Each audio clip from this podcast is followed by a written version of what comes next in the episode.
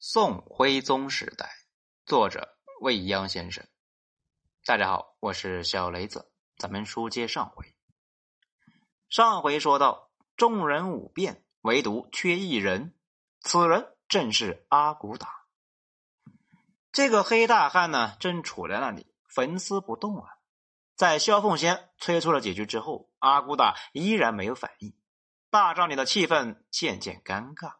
欢笑声渐渐平息，几乎所有人的目光都转到阿古打的身上，也包括天作地。他已经喝高了，原本是斜靠在榻上打盹，这个时候也勉强坐了起来，似乎酒醒了几分。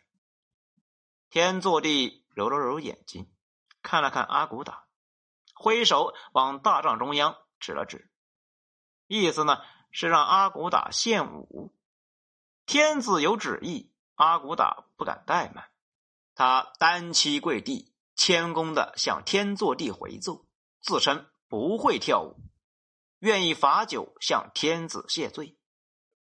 天坐地闻之不置可否，再次用手指向了大帐中央。大帐里面越发安静了。阿骨打大汗淋漓，浑身湿透，他的脑子呢在飞快的运转。此时的决定，可能就是生与死的区隔。对此行的凶险，他是清楚的。自从踏入了辽人的领地，他就最低限度呢放低自己，尽最大的可能的卑躬屈膝，就是为了安然度过此劫。可当众起舞，实在是过于折辱了。不仅是对他个人的侮辱，更是对完颜部乃至女真族人的侮辱，远远越过了他心里的底线。略作思量，他坚定的主意，坚持只能够罚酒替武。天坐地勃然大怒，掷下酒杯，大声喝道：“如辈竟敢藐视天子，拖出去喂狗！”左右武士闻讯。上来就按住阿骨打往外拖，大帐内的众人都傻眼了呀！谁也没想到会出现这种局面。正在此时，有位部落首领呢走出来为阿骨打求情，误伤其类呀！其余首领见状，也纷纷离席为他求情。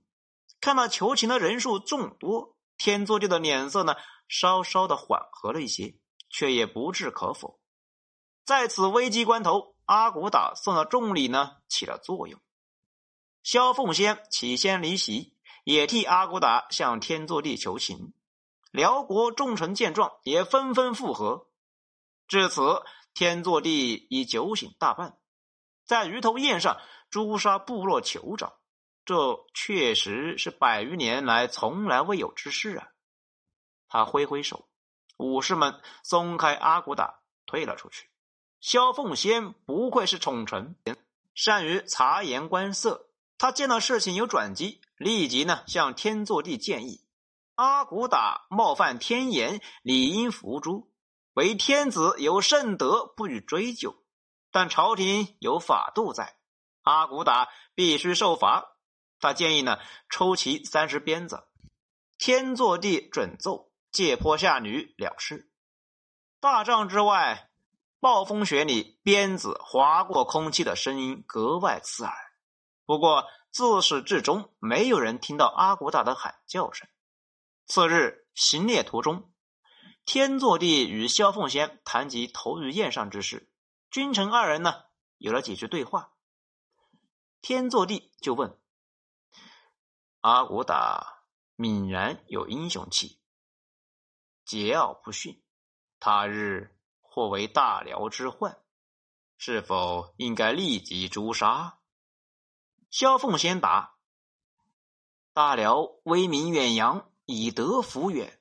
阿骨打偏居陋地，身为小囚，实不足为虑。杀之举手之劳，只是怕寒了边陲众部落心向朝廷之心，也有损天子容人的雅量。”天作地若有所思。正当其时，一只野鹿在前方窜出。天作地引弓扣弦，一箭中敌，随行侍卫们欢呼万岁，响彻山林。天祚帝得路，阿骨打解密。自此，这二人终身虽未再相见，不过呢，两人的命运却在这一番交错之后发生了剧烈的变化。所不同的是，天祚帝往下直入谷底，阿骨打往上冲上云霄。一曰地狱，一曰天堂。在往地狱坠落的那些年里面，天祚帝呢，应该无数次想到了这次良机，可机会呢，就是这样的，错过了就是错过了。一个人、一个国家、一个民族，就在这样的错过之后，或永世不得翻身，或灰飞烟灭。天祚帝再次听到阿骨打的消息呢，是在一年之后。公元幺幺幺三年，完颜乌雅素病死。经过众兄弟的推举，阿骨打接任部落首领的职务。此时的完颜部落，经过几代人的杀伐征战，已经呢大体统一了女真各部，成为了大辽东北面一股强悍的力量。阿骨打继位，对女真来说是石破天惊的大事件；对天祚帝呢，则是根本不值一提。头于宴上的不快。不过是一个小插曲。事后回忆啊，他虽然觉得阿骨打有些英雄气，留之或许呢是祸害，而欲除之。萧凤仙劝了几句呢，那也就放到一边了。时间不久，这个事呢也就抛之脑后了。不过阿骨打擅自继位，确实不应该是小事啊。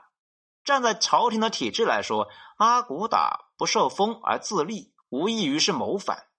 在朝臣的再三提醒之下，天祚帝也意识到了事态的严重性。他派使者前往女真调查核实，主要呢是摸清阿骨打是否有反意。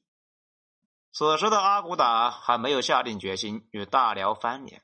面对朝廷的问责呢，他虽然很不服气，但仍然是强忍怒火，努力的陪着笑脸。他用谦恭柔顺。卑辞厚礼堵住了使者的嘴，同时呢，阿骨打立即向朝廷告哀，并请求朝廷赐封。这虽然是惯例，却也是投石问路。头于宴上，阿骨打呢虽然是侥幸脱身，却逆了天作地的龙鳞，引起了他的猜忌。到底会有怎样的后遗症，还不得而知。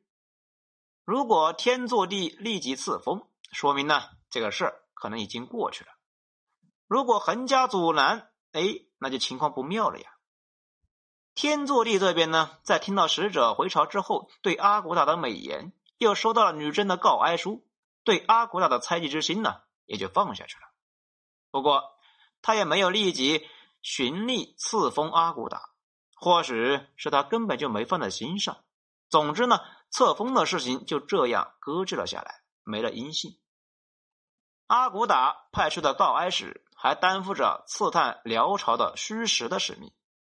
他虽然已经有了起兵反辽之意，但还需要确切的情报来下定决心。出使归来，使者们如实的向阿骨打报告：天作地治下的大辽早已是外强中干，就像是一所大房子，外面看着是华丽无比，里面呢早已破败不堪。灰尘满地，支撑房子的大船木上长满了白蚁。一句话，大辽早已腐朽不堪一击了。阿骨打听完，热血沸腾，仰天大笑：“哼，万事俱备，就等一个借口而已。”拖延一年之后，公元幺幺幺四年六月，天祚帝终于派使臣到完颜部。按例赐予阿骨打节度使的职务，辽国使节呢依然是天朝上国的派头，一气使指，吃拿卡要，把女真人惹的是怒火中烧。眼见民心士气可用，阿骨打终于是下定决心，厉兵秣马，准备起事了。行文至此，那或许就有人会问：阿骨打如此英雄？如此处心积虑，难道大辽就无人识得吗？好，欲知后事如何，请听下回分解。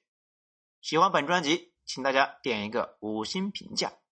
我是小雷子，谢谢收听。